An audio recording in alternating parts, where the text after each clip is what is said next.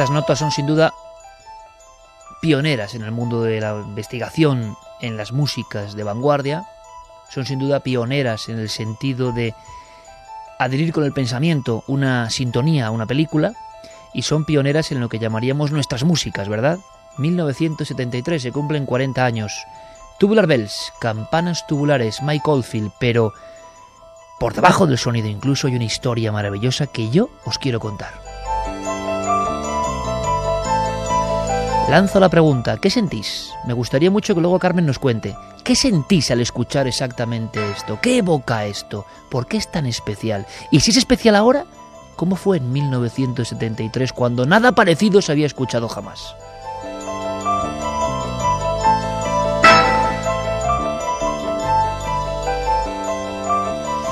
Y es que ha pasado mucho tiempo y esta música Tubular Bells es un poco la excusa casi para contar historias, historias llenas de luz, yo creo, historias llenas de entusiasmo.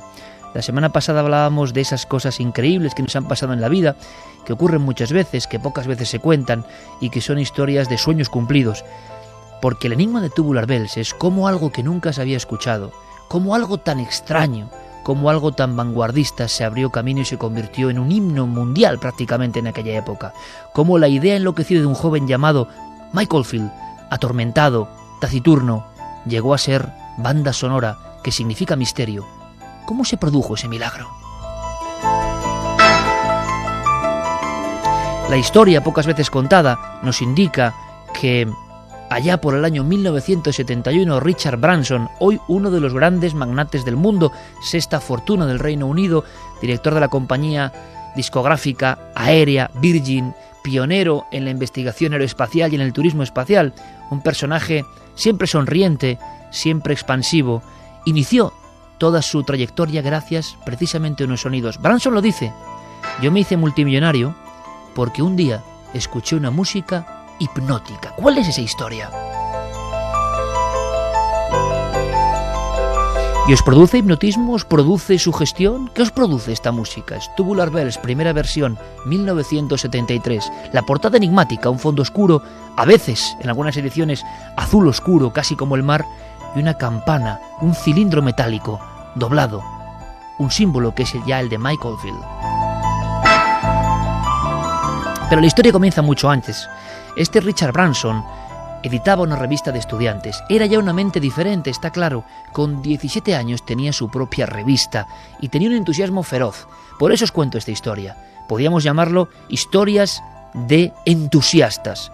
Entusiasmo significa, viene de raíz enteos, cerca de lo divino, cerca de lo elevado, cerca de lo que no es común. Y ha habido historias de entusiasmo que creo que merecen ser conocidas porque tienen algo, un algo contagioso, un algo expansivo, como esta música.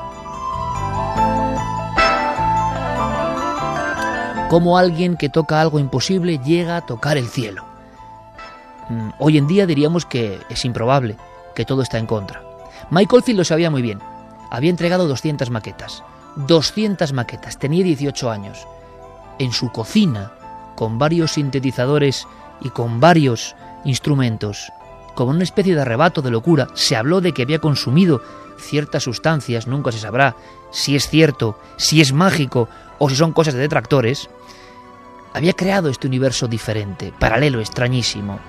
Su maqueta sorprendía. Todos le dijeron lo mismo. ¿Aquí canta alguien? No. ¿Cuántos minutos tiene esta composición? 48.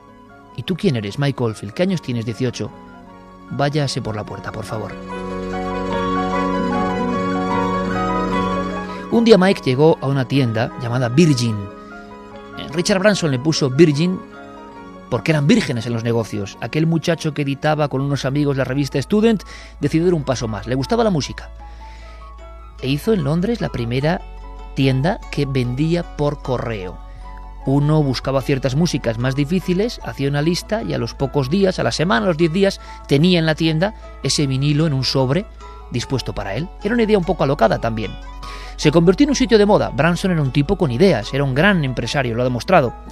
Pero era la época todavía de los hippies, de haz el amor y no la guerra, y resulta que las tiendas se estaban convirtiendo en un problema, todos los buenos hippies, con sus determinadas sustancias para fumar y demás, se le juntaban a lo largo de los pasillos de la tienda y casi bloqueaban el paso. Las personas que querían comprar su disco no llegaban a la caja. Se había convertido en lo más cool, pero al mismo tiempo no ingresaba dinero. Estaba mesándose la incipiente barba Branson cuando apareció ese joven. 200 maquetas. Todos le habían dicho que no. Era quizás su última oportunidad, pero aquel hombre ni siquiera tenía una discográfica. Pero algo ocurrió. Y son esas historias de la magia cotidiana, de la magia que para mí es posible, cuando las conciencias se entrelazan, cuando surge el chispazo, cuando ocurren historias fuera de lo convencional, historias milagrosas. Y eso pasó. Ocurrió cuando se miraron a los ojos Branson y Mike Oldfield. Y sobre todo ocurrió cuando al ver a aquel muchacho tan lánguido, sintió que tenía que escuchar aquella maqueta. Y le escuchó. Y Branson supo, al ponerla en el reproductor, que nunca había sentido nada parecido.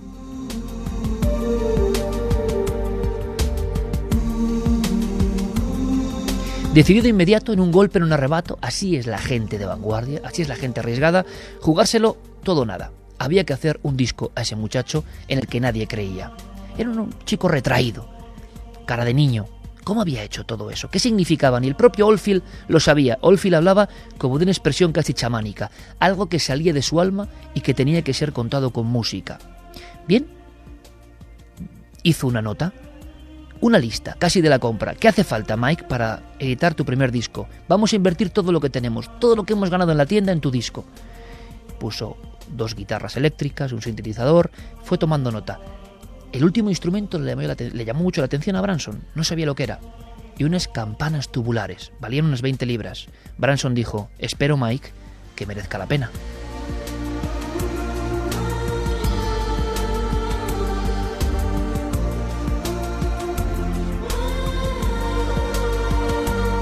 Y se hizo el disco. Tubular Bells, 1973. Esos acordes, esos sonidos increíbles. Esa música que tiene una sección realmente, la música del misterio. Cada autor, cada canción, cada investigación, cada exploración. Mundo diferente, mundo que conecta directamente, y lo sabéis bien, con los temas que nos gustan. En este caso, se hace el disco. Pero es demasiado extraño, ¿verdad? Hay que hacer una prueba previa. Lo ponen en la tienda, en esa tienda donde los buenos hippies fumaban, se tumbaban, divagaban, filosofaban. Branson lo hizo casi como una trampa, como un experimento social. Había diferentes músicas que se ponían y que estaban de moda, Pink Floyd, Genesis, y de pronto coló el misterioso trabajo, las campanas tubulares. Y los ojos de todas aquellas personas, hombres y mujeres, cobraron la misma expresión, la misma que Branson había tenido, algo hipnótico, la expresión de que se está escuchando algo que no se parece a nada. Con aquellas caras, Branson supo que tenía una mina de oro en sus manos, no una mina económica, sino algo que iba mucho más allá. Siguiente paso, ¿os imagináis? Este hombre cree en lo que está haciendo. Ha invertido todo su dinero, está en la bancarrota. Eso se cuenta pocas veces. Cuando se habla de personas que han alcanzado el éxito, solo sabemos sus logros, sus millones, sus mansiones, sus Ferraris. Sabemos poco de cuando están en bancarrota jugándose todo a una carta. Y así fue, Branson se acercó al más famoso locutor de la época, un DJ. Cada noche ponía unos 10 discos. Y el disco que ponía se convertía en éxito, era un enorme poder. Llamó a su puerta, esperó durante horas, porque creía en lo que hacía. Por favor, escuche este trabajo. ¿De quién es? Mike Oldfield. ¿Y ustedes? Richard Branson. Mm, ¿De qué compañía? Virgin. ¿Qué ¿Cuántos discos tienen? ¿Qué catálogo? Solo tenemos este disco. Se rió y prácticamente le dio con la puerta en las narices. Cuenta la leyenda, la verdad, que Branson metió el disco por debajo de la puerta. Aquel gesto, tan de niño, tan incomprensible en la gran industria discográfica, debió llegar al corazoncito de aquel locutor, el más importante del Reino Unido. A la noche siguiente, delante del receptor de radio, dos jóvenes, uno de 22 años, Richard Branson, otro apenas de 20, Mike Oldfield, escuchaban podía ocurrir el milagro. ¿Pondrían nuestro disco? Y resulta que esa noche el locutor dijo, llevamos 10 años de programa, siempre ponemos 10 o 12 fragmentos de canciones, pero esta noche ha ocurrido algo extraño. Esta noche, durante toda la hora, solo va a escucharse una canción, un disco. Mike Oldfield, Tubular Bells.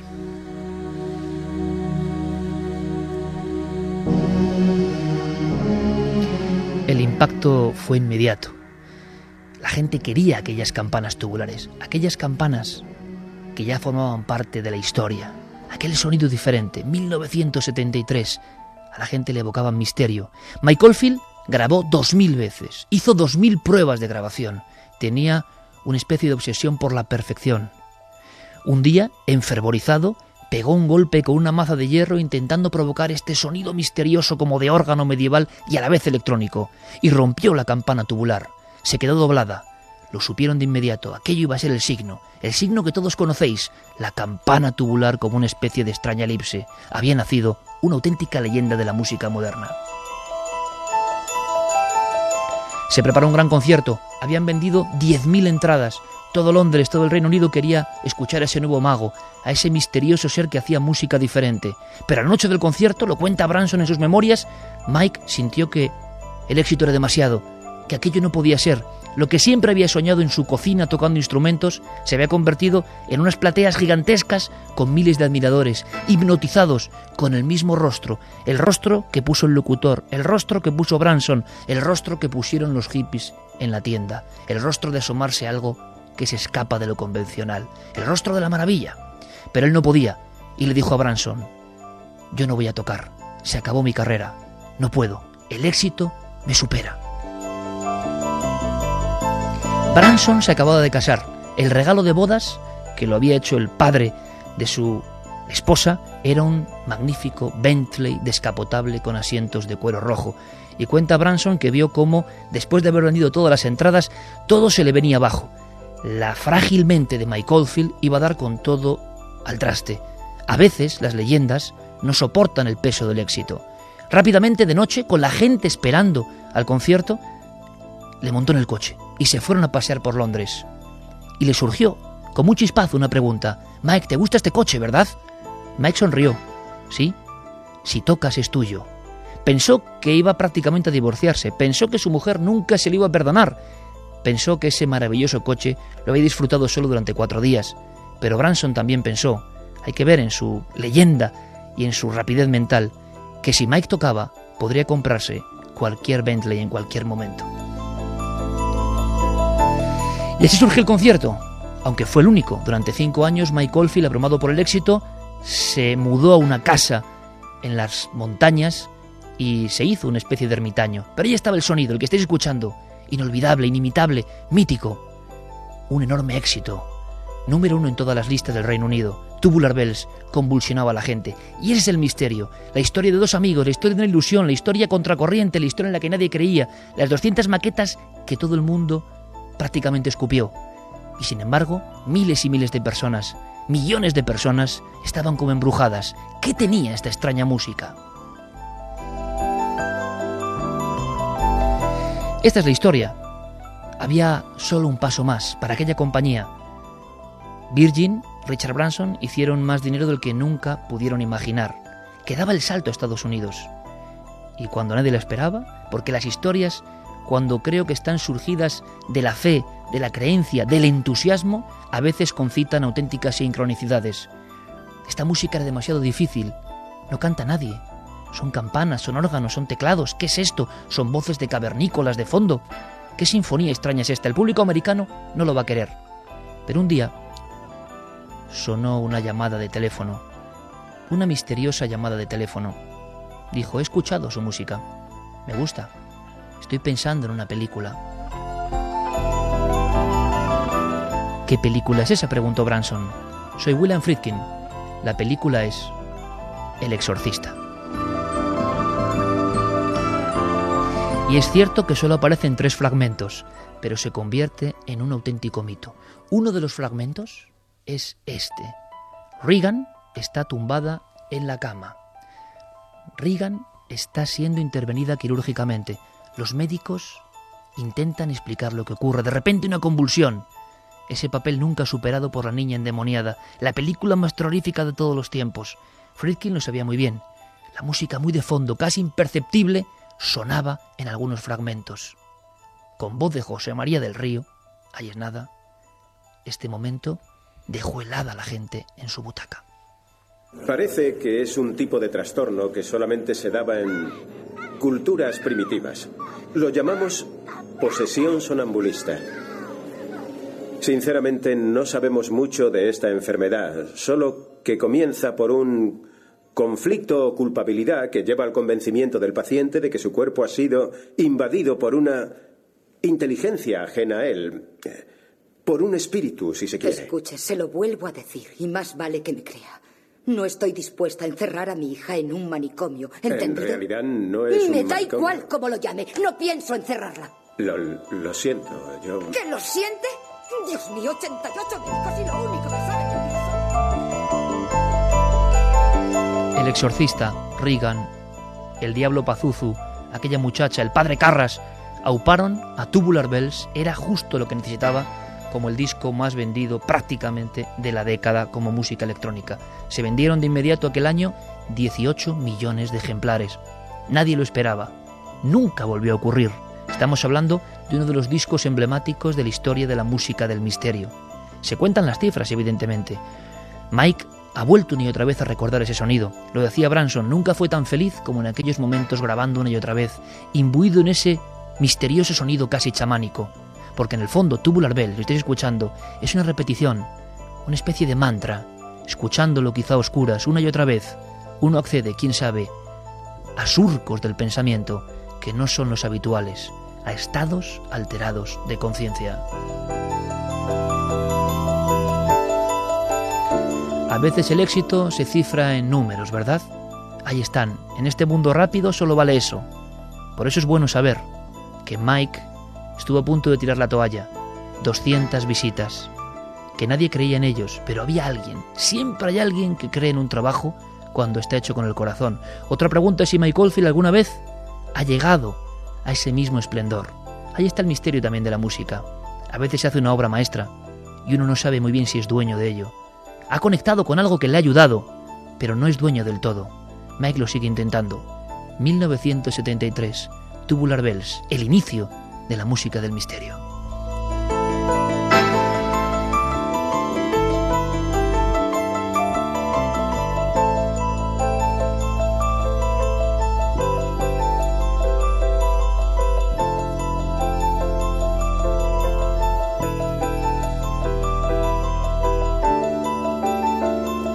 Tres y 26. Vamos ahora con muchas más historias, historia- historias de entusiasmo, historias mágicas, increíbles, de cosas que todos conocemos y que tuvieron una especie de bautismo sincrónico y mágico. Carmen, no sé qué mm, piensa nuestro público, qué siente al escuchar Tubular Bells.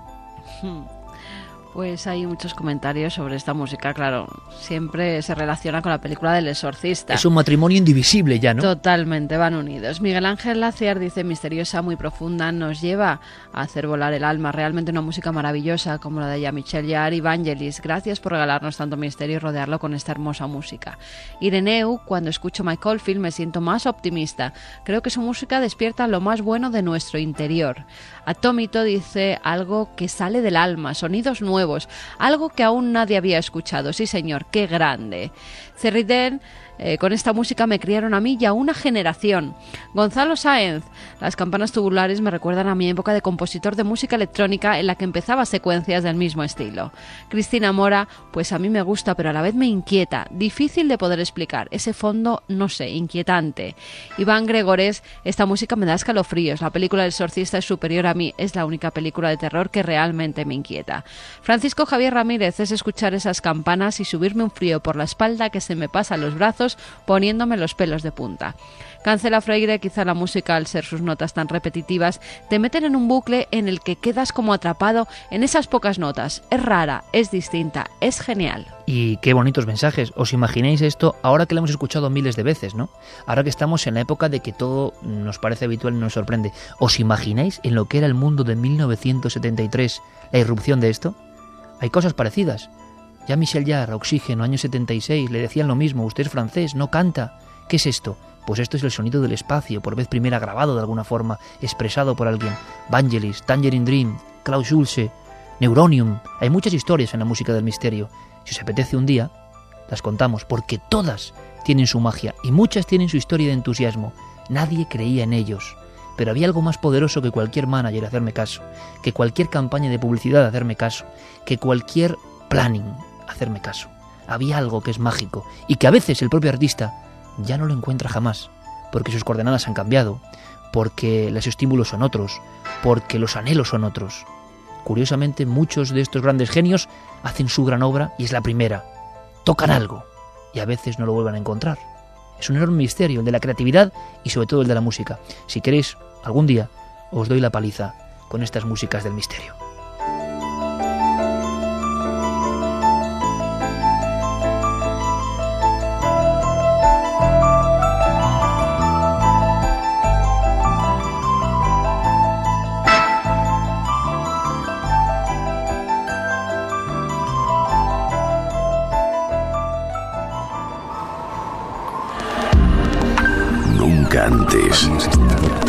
Habías estado tan cerca de lo desconocido. Milenio 3. Cadena Ser.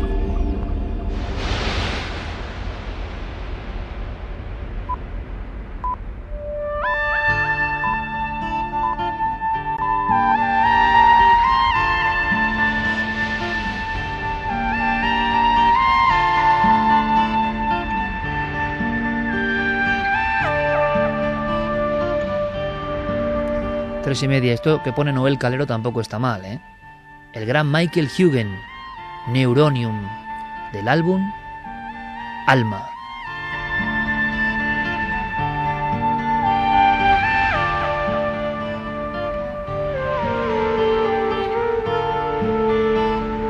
cómo llegan algunas músicas. ¿eh? Sigue siendo un misterio indescifrable por fortuna. No admite laboratorio ni admite fórmula matemática.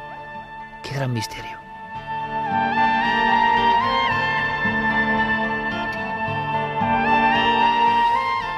Estamos en un mundo donde observamos, y yo lo decía y no quiero ir más allá, porque sí que me encuentro muy indignado, ¿eh? pero indignado con lo que estamos viendo habitualmente, con el desprecio y la falta de empatía por la víctima y, en fin, increíble el engaño. A veces uno piensa en Faber-Kaiser y piensa en que vivimos realmente en un engaño permanente, el engaño de los poderosos, sean del coro que sean, el engaño donde se piensa en la víctima, en el verdugo más que en la víctima, gente que atenta contra lo más sagrado, que son los niños, lo más sagrado. Mientras no aprendamos a ver lo divino en un niño, nos irá muy mal.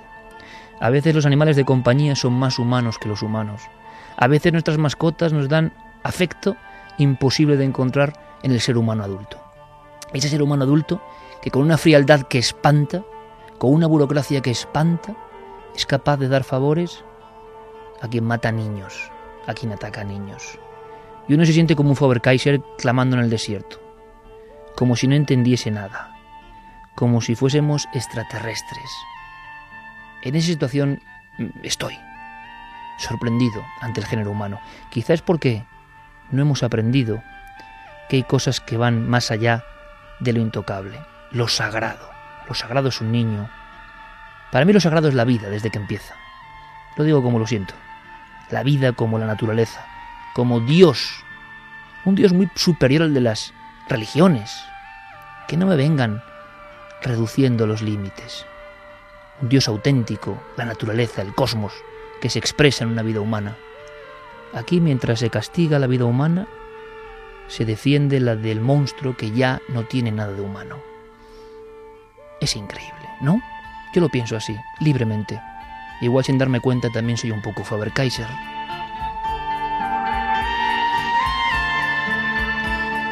A veces los animales de compañía nos muestran en esa mirada, en ese compañerismo, en esa fidelidad, algo que perdimos, que teníamos todos cuando niños y que ya se nos olvidó. Mañana hablamos de la mente del niño y del sexto sentido de los niños y de lo que ven los niños en cuarto milenio. Espero que no os lo perdáis. Pero de lo que se sabe muy poco y traigo un dossier Javier Pérez Campos interesante, es de las mascotas, pero no mascotas que advierten cosas, terremotos, lo hemos contado muchas veces, no. Cuando ellos son protagonistas, cuando ellos son los que se aparecen.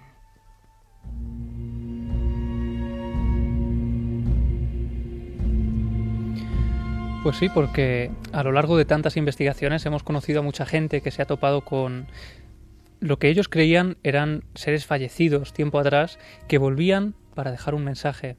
Pero ¿qué ocurre con los animales? ¿Qué ocurre con las mascotas que conviven con nosotros a diario, que en ocasiones presienten cosas, que parecen ver cosas también que nosotros no vemos?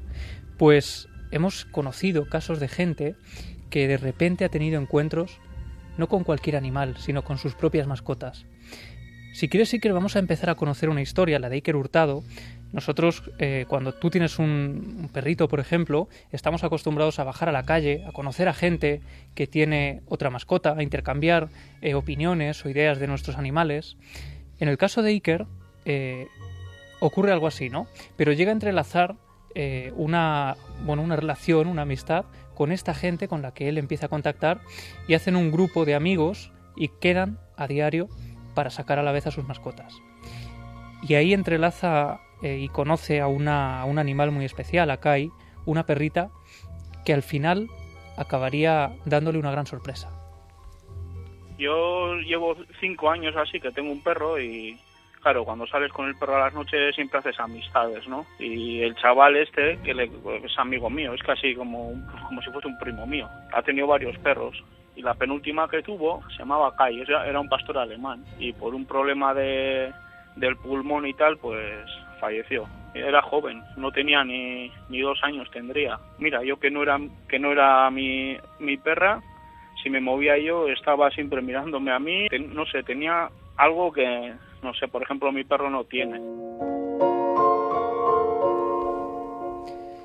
Iker estaba convencido de que Kai tenía una presencia muy especial, que se hacía notar cuando estaba cerca y que parecía sentir una especial predilección por él, aunque no era su, su primer amigo, ¿no? el que cuidaba de ella a diario.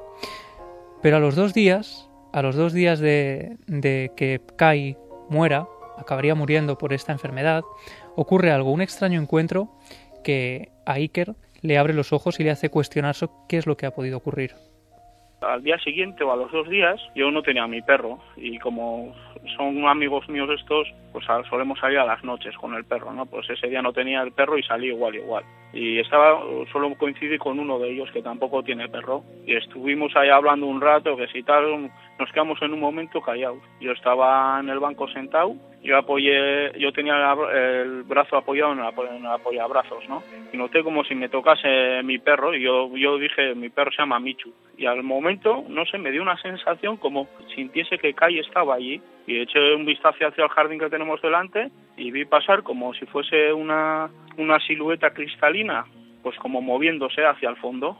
Yo me quedé así un poco porque es que aparte de verlo, era el sentimiento de presencia. Y es interesante, Iker, porque yo me he sumergido a fondo en este tema y he descubierto que en Internet mucha gente comparte sus eh, experiencias muy similares y esta es una de las cosas que más se repite, el sentir que un perro eh, eh, te toca, te roza, como una extraña manía que el perro tenía en vida y también el, sentir un olor o el ver una figura que te recuerde inmediatamente, sentir una presencia que, que es algo subjetivo pero ellos inmediatamente la identifican con un animal que han perdido, ¿no?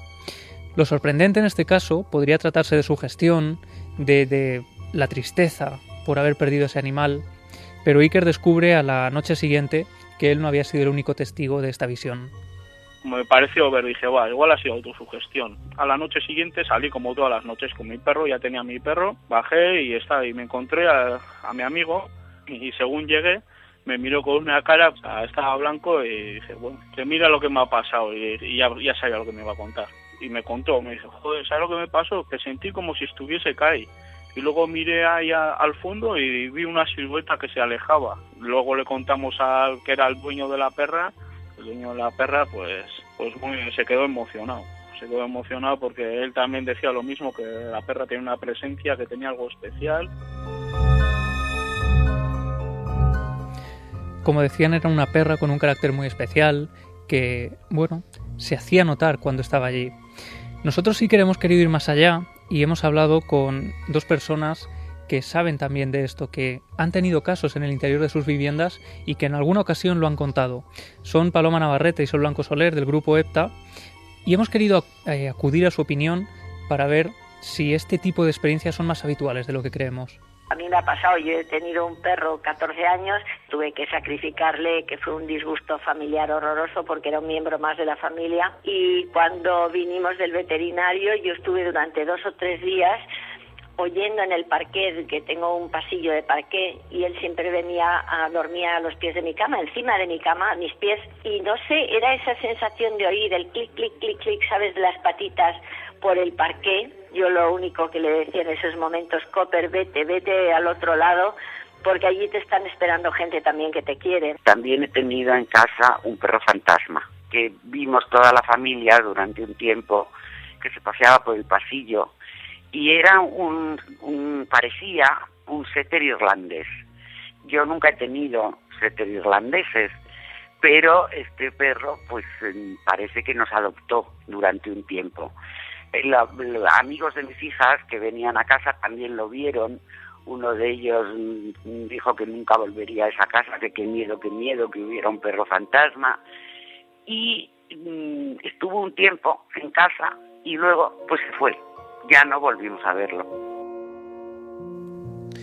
No voy a decir tema tabú, pero sí tema muy desconocido dentro del ámbito del misterio. Quizá porque suena muy increíble, pero ¿por qué no?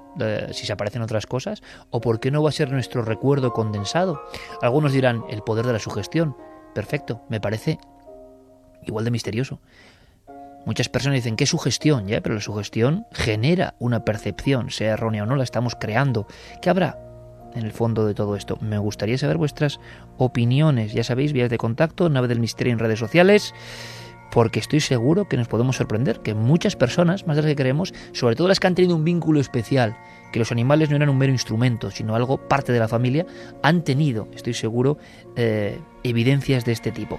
Sigamos más allá. Pues sí, porque cuando se producen apariciones en un lugar, nosotros intentamos explicar, ¿no? La parapsicología, por ejemplo, intenta aportar diferentes teorías, como por ejemplo la teoría de la impregnación, que hay lugares que quedan marcados por el sufrimiento, o otras que dicen que hay personas que se aparecen después para dar alguna indicación. Pues en el caso de los animales, hay auténticas divergencias, hay también grandes debates y gran polémica que vamos a ir contando, pero para ello vamos a escuchar a Edith Feld, una importante sensitiva de Estados Unidos, que se ha metido a fondo, que ha investigado el tema de las apariciones de animales y que también los ha vivido en primera persona. Una mascota se convierte en fantasma porque tiene asuntos pendientes y generalmente tienen que ver con su dueño. Mi experiencia con mascotas fantasma me dice que solo quieren que sepas que siguen conectadas contigo y que aún se preocupan por ti.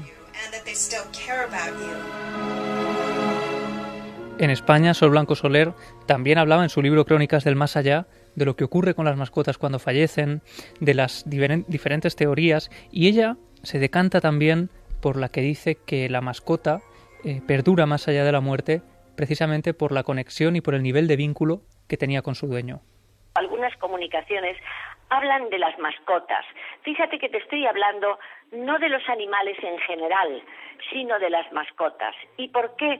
Pues porque las comunicaciones nos dicen que cuanto más un animal ha tenido relación con el ser humano y ha habido con él intercambio de cariño, el animal de alguna manera se humaniza. Y eso es lo que le da el privilegio de trascender después de la muerte a un nivel parecido al nuestro. 3 y 42 minutos, tema muy sorprendente. Yo conocía pocos casos, sí, de animales, a veces salvajes o de perros que aparecen en parajes, pero nunca me había parado a pensar en el concepto mascota. Ya no me sorprendo de casi nada. Yo no sé, Carmen, si tú en la eh, bibliografía habías conocido casos concretos de mascotas. Sí, sí había casos concretos de mascotas. Incluso en la biblioteca forteana se publicaron algunas imágenes de supuestos fantasmas de animales que eran las mascotas de las personas a las que se fotografiaba. Recuerdo eh, una imagen eh, muy antigua en la que se veía tres mujeres sentadas como en una especie de jardín. Ellas iban vestidas con trajes amplios, largos, hasta el suelo, como de época. eh, serían principios de 1920, 1930 más o menos, y justo al lado de una de ellas aparecía la figura fantasmal de un perro, un perro que siempre se ponía en esa situación, siempre se quedaba a los pies, a la vera de su dueña. Y como esas muchas imágenes, supuestas imágenes más de mascotas que se aparecían a sus dueños, incluso en estas imágenes tan primitivas. Pues a partir de aquí se abre un interesante debate y es que si las mascotas pueden aparecerse, si somos capaces de ver el espíritu de las mascotas, es porque éstas tienen alma, es porque existe también un cielo quizá de los animales, de estos eh, pequeños eh, seres que viven con nosotros. Pues esta semana, Iker, fíjate qué casualidad, yo estaba preparando este dossier y de repente en una importante librería de Madrid me topo con un libro, un libro que había llegado ese día, que por razones que no se sabe muy bien por qué, me, explicaba el, vendedor, habían decidido colocar en el mostrador ese único ejemplar que había llegado a la tienda y esa portada que llamó mi atención inmediatamente se mm, llevaba por título El alma de los animales. Y en ese libro eh, de, un investigador, de Gary Kowalski, se, bueno, se intenta analizar la relación que tienen los animales con la muerte, por ejemplo, la fascinación de los elefantes por los huesos de, los eh, animales de la misma especie, y también hablaba de cómo a lo largo de la historia el concepto del alma de los animales ha ido variando. Otras especies comparten algunas cualidades que nosotros creemos que solo pertenecen al ser humano, sentimentales, espirituales. Son los animales como nosotros en la muerte. No nos podemos preguntar esto directamente bajo una única perspectiva, pero para ocuparse de la cuestión de si los animales son conscientes de la muerte, cuando empecé a investigar lo tuve muy claro. Es algo que compartimos con muchas otras criaturas.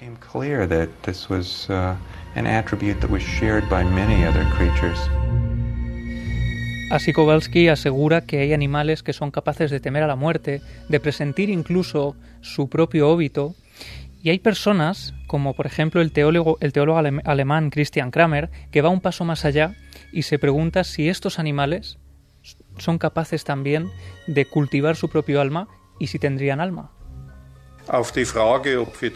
Los teólogos actuales no sabrían dar una respuesta precisa a la pregunta de si existe el cielo para los animales. Hasta 1960 la respuesta sería un no rotundo. Pero que la respuesta sea hoy más matizada se debe sin duda al influjo de la teoría de Darwin, que afirma que todos los animales están ligados entre sí en una cadena y no podemos deshacer ese vínculo.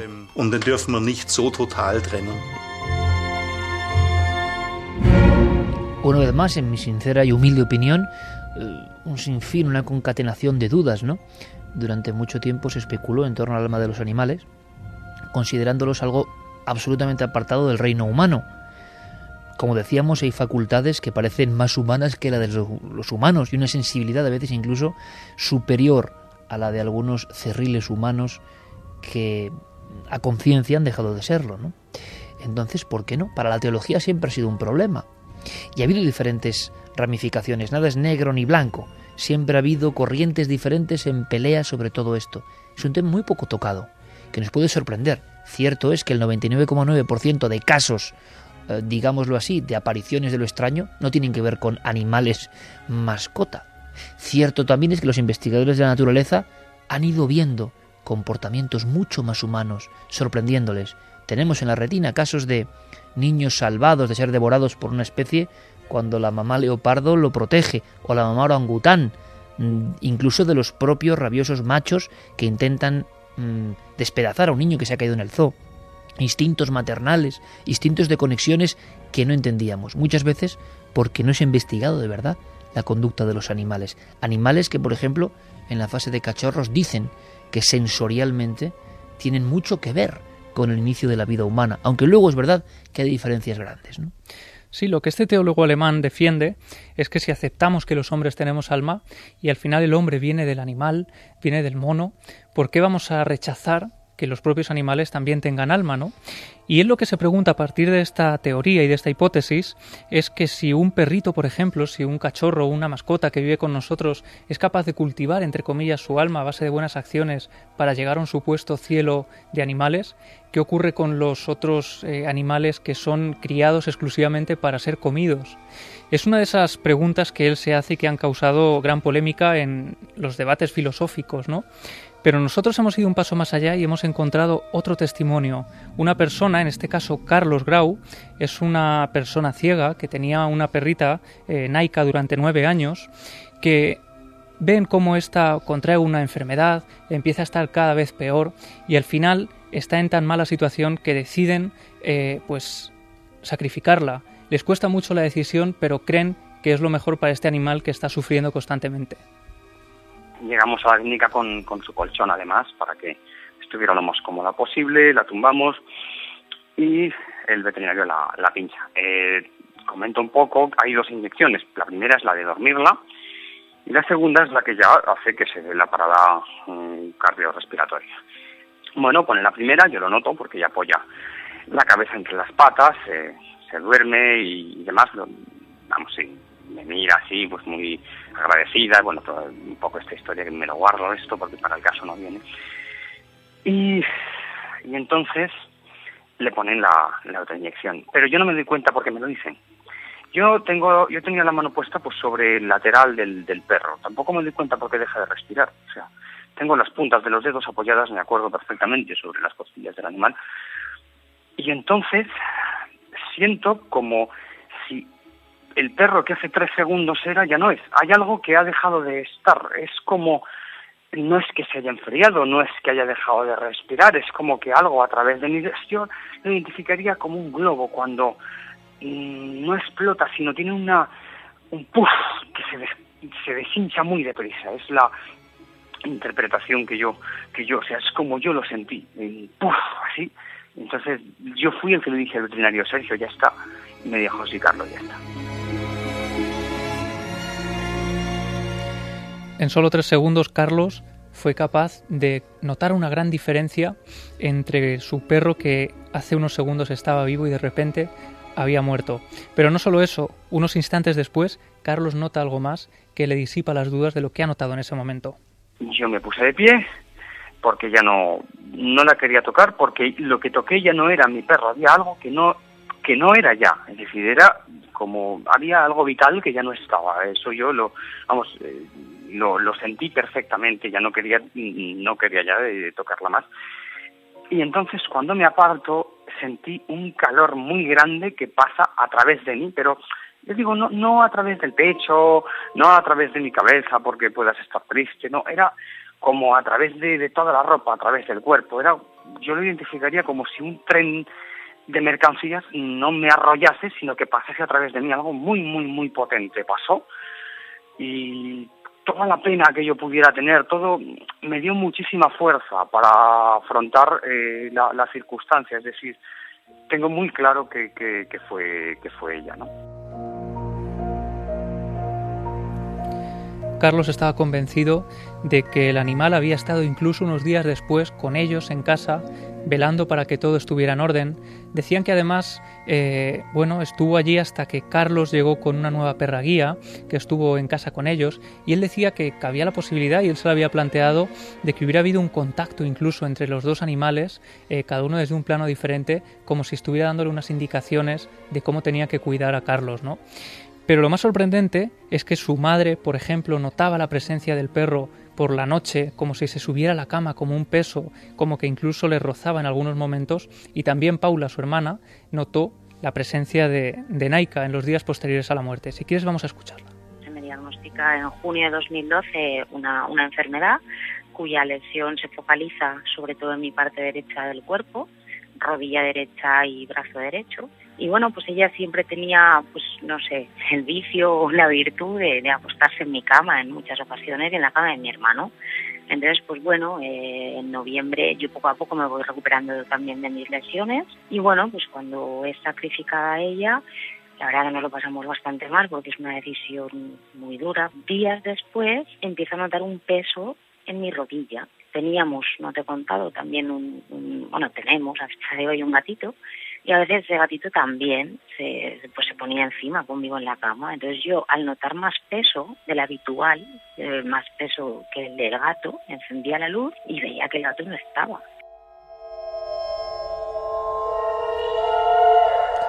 Como decía, la presencia estuvo allí, según esta, esta familia, todos los miembros la sintieron en casa, hasta unas semanas después, hasta hace muy poco tiempo, que es cuando ya meten al nuevo perro guía en la casa y deja de hacerse evidente que, que, ese perro, que la presencia sigue allí. Pero todos tenían muy claro, yo hablé con todos los miembros de la familia y todos tenían muy claro que la perrita, que Naika, había estado allí cuidando de todos ellos.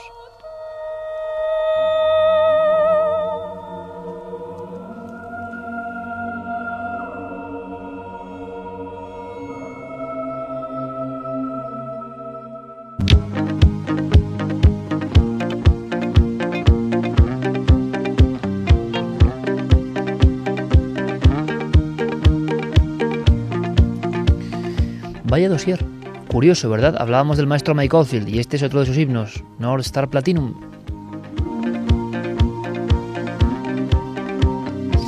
Porque será su gestión, será realidad, pensad lo que queréis, ahora escucharemos vuestros mensajes, pero qué curioso esta sandía de alguna forma, ¿no? Este melón que ha abierto Javier Pérez Campos, muy poco conocido.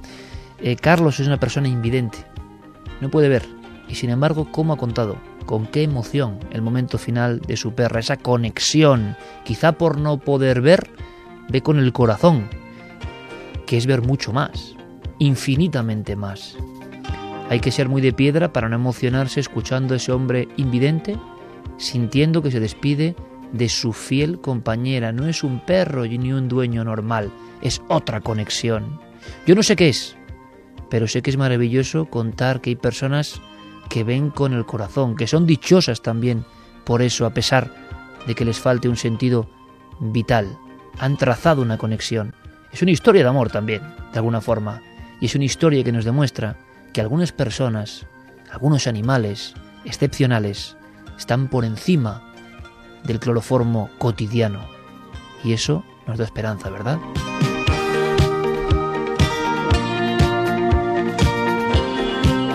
Yo estoy seguro, Carmen, que un montón de amigos y amigas han sentido cosas, porque son gente muy sensible y gente que ha compartido, evidentemente, muchos momentos especiales. Habrá una parte de la humanidad, una parte zafia, evidentemente, de la humanidad, que contempla a los animales como un mero uso, como una cosa inferior, cuando muchas veces los inferiores son ellos, claro. ¿Qué nos cuentan? Pues Sonia nos dice hace 10 años que se fue Kobe todavía hoy lo siento a mi lado. Mayor Tom, tres años después de la partida de mi perro Astor, sigo escuchando cómo rasca la puerta y abro como acto reflejo. Amelia Cobos dice mi padre también sentía la presencia de nuestro perro y lo escuchó caminar por casa durante un tiempo.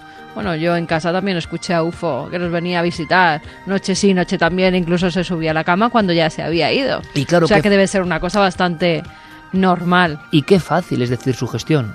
Y sobre todo lo dicen las personas que no saben lo que es el misterio último de la propia sugestión. La sugestión en el fondo es casi llamar, invocar a algo que quién sabe si está ahí de verdad. Continuamos. Vamos con bendiciones, que hay esta noche muchísimas. Vamos allá. Desde Villarcayo, Burgos, me gustaría que mandaseis una bendición milenaria a mi madre Teresa que se encuentra enfermita. Nos lo dice Javier. Pues Villarcayo es tierra mágica. Villarcayo lo hemos recorrido arriba y abajo. Villarcayo tenemos buenos amigos. Villarcayo es tierra mágica de Castilla profunda y eso te va a ayudar, estoy seguro. Bendición milenaria para ti y para todos nuestros amigos de esa tierra fría, pero siempre acogedora. Elena García nos dice, llevo toda la semana dándole vueltas a cómo escribir este mail y algo dentro de mí me pide que lo haga como homenaje a mi padre que murió el pasado 13 de noviembre después de dos largos meses ingresados en el hospital con 55 años de edad.